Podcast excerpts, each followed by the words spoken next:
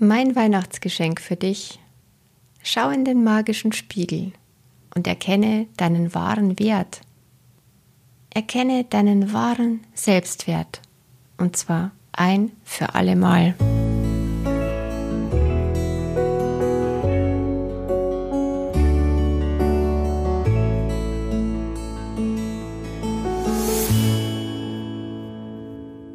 Hallo und herzlich willkommen bei Folge 107 im Licht für eine Lebensfreude Podcast, dem Podcast mit der Magie der Worte für mehr Wohlfühlen in deinem Leben und in deinen Beziehungen. Und Beziehungen sind gerade Richtung Weihnachten immer besonders im Fokus. Und ob Beziehungen glücken oder ob man ständig Schwierigkeiten hat in seinen Beziehungen, das hat ganz, ganz viel mit dem eigenen Selbstwert zu tun und nicht unbedingt nur mit dem eigenen, sondern auch mit dem Selbstwert der anderen.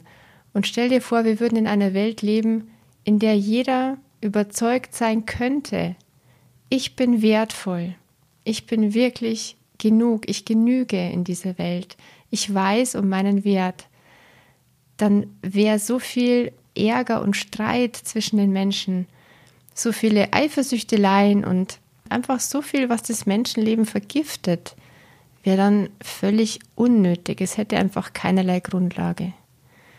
Deshalb mit dem Selbstwert steht und fällt alles. Das ist uns gar nicht so bewusst in der Regel.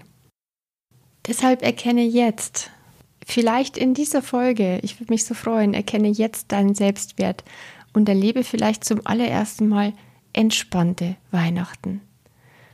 Und wenn es gelingt, wenigstens etwas in diese Richtung, dann würde ich mich wahnsinnig freuen über Rückmeldungen. Ja, wem sollt ihr da eigentlich schreiben? Ich bin Kerstin Bulligan, psychologische Beraterin und Coach für inneren Frieden und Lebensfreude. Und ich freue mich sehr, dass du dir die Zeit nimmst für dich, für deinen inneren Frieden, für deine Beziehungen und für dein Lebensglück. Ein großes Ziel, ja. Und nichts Geringeres strebe ich damit an. Viel Freude und gute Erkenntnisse aus dieser Folge.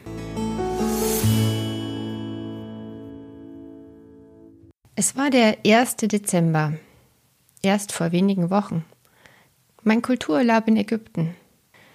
Ich stand im Hof des Tempels von Edfu und hörte die Geschichte von meinem Reiseleiter Ramadan.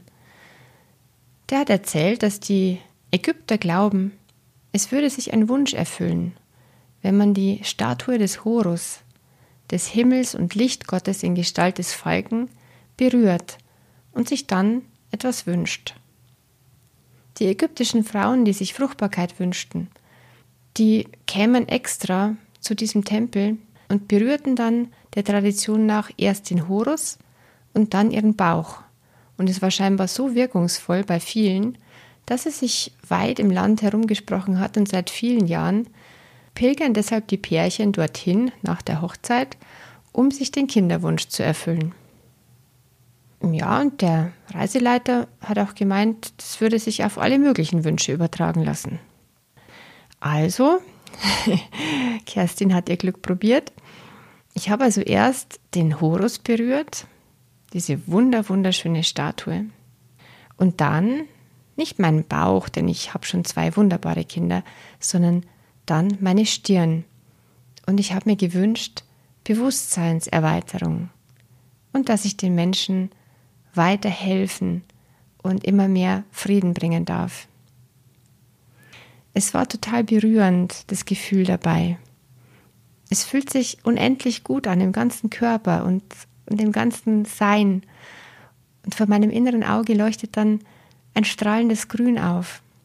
Ich kenne dieses Grün schon, ich kenne diese leuchtende Farbe, denn seit meiner Reiki-Initiation sehe ich immer wieder, wenn ich die Augen in der Meditation geschlossen habe, ganze weite Räume mit unendlicher Tiefe und so leuchtenden und strahlenden Farben, wie ich sie noch nie zuvor gesehen habe.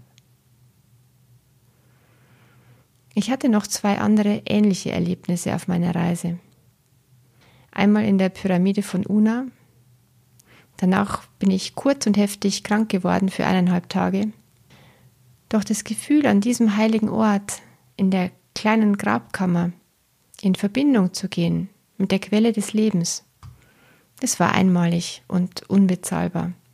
Und dafür habe ich dann ganz gerne kurzzeitige energetische Überforderung in Kauf genommen. Ja, es war unheimlich viel auf dieser Ägyptenreise, was da passiert ist und deshalb hat es mich auch körperlich etwas mitgenommen. Weil es gab ja noch ein drittes und das dritte Erlebnis war in den Tempeln von Abu Simbel. Da habe ich mich tatsächlich gefühlt wie die wiedergeborene Nefertari. Nefertari war die erklärte Lieblingsfrau von Ramses II. und er hat auch extra neben seinem Tempel einen Tempel für Nefertari erbauen lassen. Und als ich aus diesem Tempel von Nefertari herausgekommen bin, bin ich von einem Ägypter angesprochen worden, der mir einen Ank auf mein drittes Auge gehalten hat, mit Blickrichtung in die gleißende Sonne.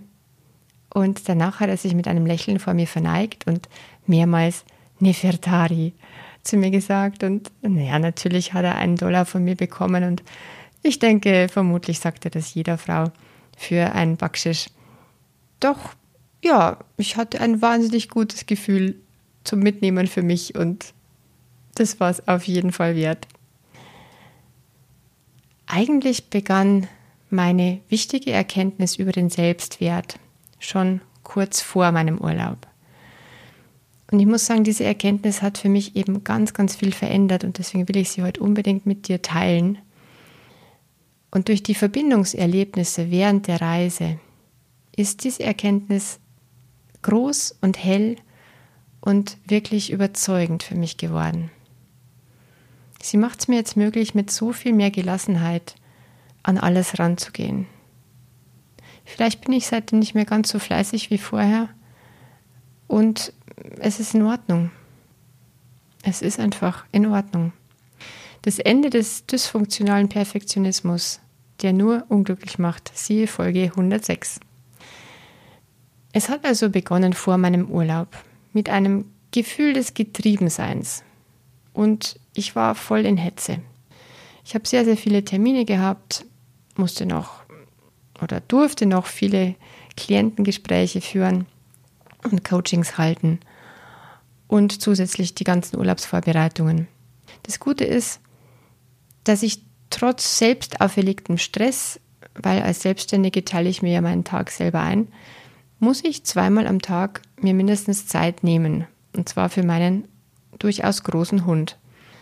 Und auf diesen flotten Spaziergängen durch die schöne Oberpfälzer Landschaft, direkt vor meiner Haustür, da komme ich einfach immer wieder zur Ruhe einerseits und auf bessere Gedanken vor allen Dingen andererseits.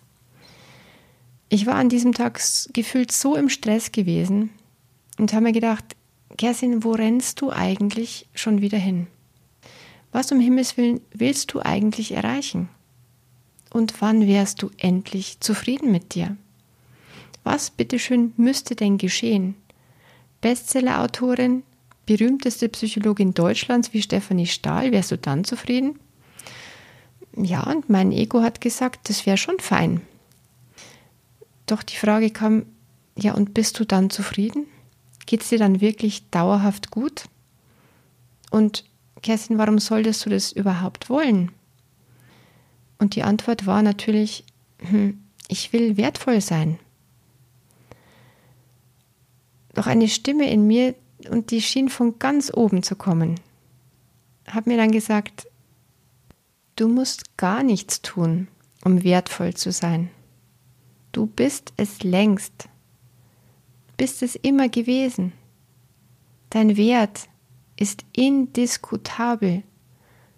Du brauchst darüber nie wieder nachzudenken. Und plötzlich begann ich zu verstehen, zum ersten Mal so richtig zu verstehen und es auch zu glauben. Das Seltsame ist, dass ich es vermutlich vom Kopf her schon längst gewusst hatte, doch jetzt habe ich es endlich verstanden. Ich habe es begriffen, ich fühle die Wahrheit. Und mir ist dann die Absurdität vieler unserer Gedanken gekommen, die uns das ganze Leben vermiesen. Und ich hatte während meiner Reise echt viel Zeit, drüber nachzudenken, weil man ist ja immer wieder auf diesem Schiff, auf der Nilkreuzfahrt und ja, da hat man einfach Zeit zum Denken. Diese Sätze sind zum Beispiel, ich mag mich nicht, ich vertraue mir nicht, ich passe nicht gut auf mich auf, ich verurteile mich, ich stehe mir im Weg. Und dann ist mir die Verrücktheit dieser Gedanken so gekommen, mit voller Wucht ins Bewusstsein. Und ich habe mir gedacht, wer mag hier eigentlich wen nicht? Wie kann es sein, dass ich mich verurteile? Wer ist dann das erste Ich in diesen komischen, zerstörerischen Sätzen? Und wer ist das zweite Ich, also das Mich? Ich mag mich nicht. Völlig absurder Satz. Wer ist das erste Ich? Wer ist das zweite Mich? Wer ist dann das eigentliche Ich?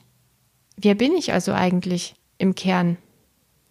Denn wenn da Teile von mir sprechen, laut der Persönlichkeitstheorie, Teile, die verurteilen, die antreiben, die sabotieren, die im Weg stehen, die am Wert zweifeln, ja, wo ist denn dann der Chef von all diesen Persönlichkeitsanteilen, der sagt, hallo, ich bin hier der Chef. Wo ist also das eigentliche Ich in mir drin? Und die Antwort kam von ganz oben. Du bist ewig. Du bist wertvoll. Als Wesen, das du bist in deiner strahlenden Essenz. Du bestehst aus reiner Liebe, dem höchsten aller Gefühle. Genau das ist dein Wert. Und das macht deinen Wert nicht diskutierbar. Dein Wert ist nicht anzweifelbar von nichts und niemandem. Auch nicht von irgendwelchen menschlichen Persönlichkeitsanteilen. Nicht von deinen Eltern, nicht von Freunden, nicht von Kollegen, nicht von Chef oder Chefin oder sonst irgendwem. Erkenn dich in deiner Essenz. Erkenn dich in deinem wunderbaren Sein. Du bist ein Bewusstsein, das sich in einem Menschen materialisiert hat, um Erfahrungen zu machen, um zu lernen, um zu wachsen. Aus leidvollen Erfahrungen und um allmählich wieder zu deiner Quelle zurückzufinden. In immer mehr Liebe, in immer mehr Frieden, in immer mehr Freude. Wenn du jetzt zu diesem Zeitpunkt vielleicht gar nichts damit anfangen kannst, dann ist es nicht schlimm. Dann ist jetzt womöglich noch nicht der Zeitpunkt. Erkenntnisse brauchen auch Zeit, um zu sacken, um zu wachsen, um vom Kopf ins Herz zu plumpsen und sich dort breit zu machen und, und es wirklich zu fühlen und es wirklich zu verstehen. Und ich glaube, das kann man nicht erzwingen. Da ist entweder der Zeitpunkt da oder er kommt halt ein andermal. Wir notorischen Perfektionisten und Perfektionistinnen haben ja oft so verurteilende Stimmen in uns.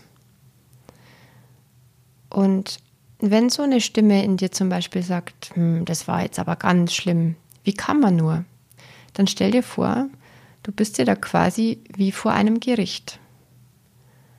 Und jetzt stell dir vor, Du bist als strahlendes Lichtwesen vor einem Gericht. Wer verurteilt dich jetzt? Wer sitzt als Ankläger im Gerichtssaal? Wer sagt, du bist es nicht wert, gut zu dir selbst zu sein? Es ist vielleicht der scharfe Kritiker oder die Antreiberin oder die strenge Richterin und in ihnen haben sich menschliche Stimmen gebündelt aus all den persönlichen Erfahrungen. Die Stimmen sind Persönlichkeitsanteile unseres menschlichen Egos. Sie sind entstanden aus den Stimmen der Gesellschaft, aus allgemeinen Rollenerwartungen, aus den Stimmen von Mutter und Vater oder älteren Geschwistern, aus den Stimmen von Lehrern, Arbeitgebern, Kollegen und Freunden. Es sind menschliche Stimmen mit menschlichen Erwartungen, mit menschlichen Regeln und Werten, und bedenke bitte, diese Regeln und Werte sind nicht allgemeingültig, gut oder schlecht, sondern tatsächlich ist es so, dass Regeln und Werte je nach Kultur und der Zeit, in der man lebt, ganz gewaltig verschieden sein können. Was zu einer Zeit falsch und verdammenswert ist, ist zu einer anderen Zeit völlig normal, sogar bewundernswert und hochgelobt. Also so unterschiedlich werden Regeln und Werte in unseren Gesellschaften, Kulturen ausgelebt, je nachdem auch in welcher Zeit wir leben. Wenn du also bisher jemand warst mit einem strengen Gericht in dir, mit Einpeitschern und fiesen Kommentaren im Kopf, dann bitte ich dich, tritt mal drei Schritte zurück und sieh dich als das strahlende Wesen, das du in deiner Essenz bist. Dein Wert, und das habe ich jetzt erkannt, mein Wert, dein Wert ist unantastbar. Dein Wert ist nicht angreifbar. Dein Wert ist unverletzlich. Dein Wert ist unendlich beständig. Dein Wert ist. Punkt. Und es darf eine große, große Last von dir abfallen. Denn es ist ganz wunderbar, um deinen Wert brauchst du nie mehr zu kämpfen. Wenn du das einmal wirklich begriffen hast, verstehst, fühlst, glaubst, was immer noch kritisiert werden darf, das sind vielleicht deine Handlungen, deine Worte, deine menschliche Ausgestaltung deines Lebens. Denn wir sind schließlich hier, um zu lernen und um uns zu erfahren. Das bedeutet wiederum, Fehler und Schwächen gehören ganz einfach essentiell zum Plan dazu, zum Plan unseres Menschenlebens, zum Plan Erfahrungen zu machen. Schau, ohne Angst gäbe es nicht die Notwendigkeit für Mut. Ohne Zweifel gäbe es nicht die Erfahrung von Vertrauen.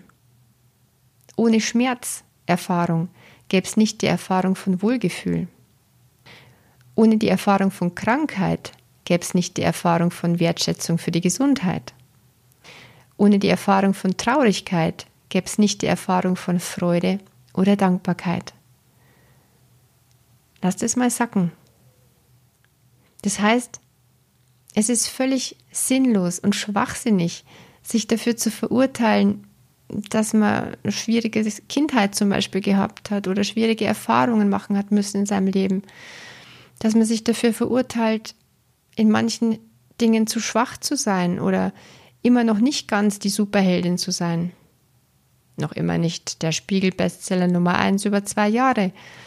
Und ganz ehrlich, im Übrigen müsste ich mein Buch endlich mal fertig schreiben. Wenn du noch ein bisschen Aufrütteln dazu brauchst, empfehle ich dir nochmal die letzte Folge 106 zum Thema Hamsterrad und Perfektionismus. Es ist nämlich genau das der Sinn des Lebens, nämlich menschliche Erfahrungen zu machen, mit Leid umgehen zu lernen, vom Leid in die Freude zu wachsen sich zu entwickeln, immer und immer wieder. Und immer mehr mit jeder höheren Bewusstseinsstufe darf es mehr Freude geben und allmählich immer weniger Leid. Liebe geben, immer bedingungsloser an andere geben. Und natürlich sich selbst als Liebe erkennen.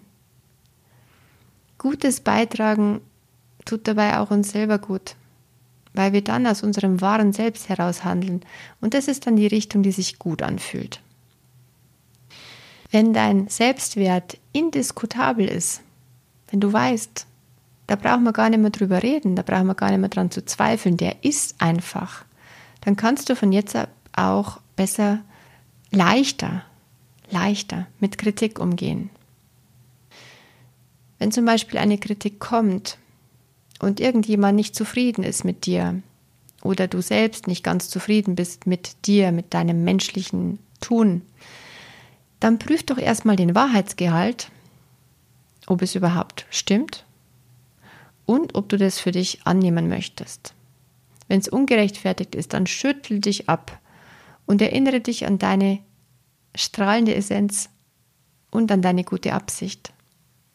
Wenn die Kritik gerechtfertigt ist, dann ist sie eine Chance, dass du dich als Mensch weiterentwickelst, dass du weiter deinen Weg gut gehst. Und das Schöne und Wunderbare jetzt daran ist, diese Kritik sagt nichts, aber auch gar nichts über deinen Wert aus. Denn wir alle gehen diesen Weg des Menschenlebens als eben unperfekte Wesen. als Menschen voller Fehler und Unsicherheiten. Das müssen wir mal knallhart zu sagen. Deshalb sind wir hier. Wenn wir schon perfekt wären, dann hätten wir gar nicht hierher kommen brauchen. Wir kommen aus der Perfektion. Wir haben es nur vergessen. Ja, dein Wert ist von keiner Kritik betroffen, auch nicht von deinen menschlichen Fehlern, von deinem Scheitern, auch nicht von deinen Erfolgen übrigens. Es gilt weder im Guten noch im Schlechten. Der Wert ist immer unberührt davon. Er ist einfach eine feste Konstante des Lebens. Die Erfolge, die wir als Menschen haben, die bedienen unser Menschenego. Das Menschenego freut sich dann. Und deine Seele freut sich auch so schon längst an dir. Wenn du also in deinem Menschenleben erfolgreich sein willst, dann tu am besten das, womit du erfolgreich sein willst, mit Freude. Und hör auf, wenn es genug ist. Denn meine Eingebung war, wann ist es denn genug? Wenn die Freude nachlässt. Das ist der beste Indikator, um aufzuhören oder um eine genügend lange Pause zu machen oder um langsamer weiterzumachen. Beispiel Weihnachten. Weihnachten ist ja das allgemeine Durchdrehen der PerfektionistInnen. Yeah, und hier war mal die Genderlücke passend. Hör auf, wenn es keine Freude mehr macht. Mach dann was anderes. Denn warum so perfektionistisch alles richten? Damit die Lieben einen super toll finden, damit es ein schönes Fest wird und damit wir uns wichtig und wertvoll fühlen für die anderen. Stimmt's? Weißt du, hinter dem unbedingten Wunsch nach Anerkennung und Wertschätzung steckt eigentlich der Wunsch, Verbundenheit fühlen zu wollen. Wir wollen uns verbunden fühlen mit anderen. Und auch das hat wiederum zu tun mit dem, was wir eigentlich sind, nämlich mit der Sehnsucht unserer Seele, die ja aus der Verbundenheit kommt. Und wir kommen ja aus der reinen Liebe, aus dem alles ist mit allem verbunden. Das ist unser geistiger Ursprung. Und unbewusst sehnen wir uns zurück so sehr nach dieser Verbindung, nach überhaupt Verbindung. Denn als Menschen fühlen wir uns eigentlich meistens getrennt von der Quelle. Mit dem Zeitpunkt der Geburt haben wir vergessen, woher wir kommen. Daher die Gefühle von Einsamkeit und Traurigkeit. Daher der Run im Hamsterrad. Immer der Liebe hinterher. Immer dem dazugehören wollen sich wieder verbunden fühlen wollen.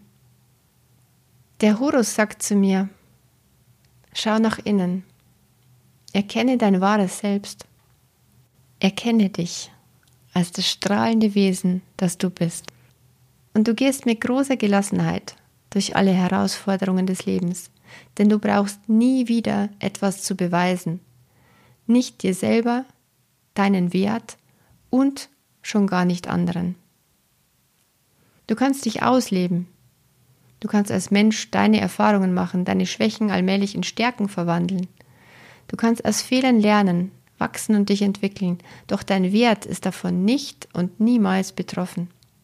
Für deinen Wert ist es immer schon genug und es war nie anders. Auch wird es nie anders sein. Dein Wert ist unendlich, nochmal, unendlich wertvoll bist du. Denn du bist tief drinnen Liebe, wie kann das nicht wertvoll sein?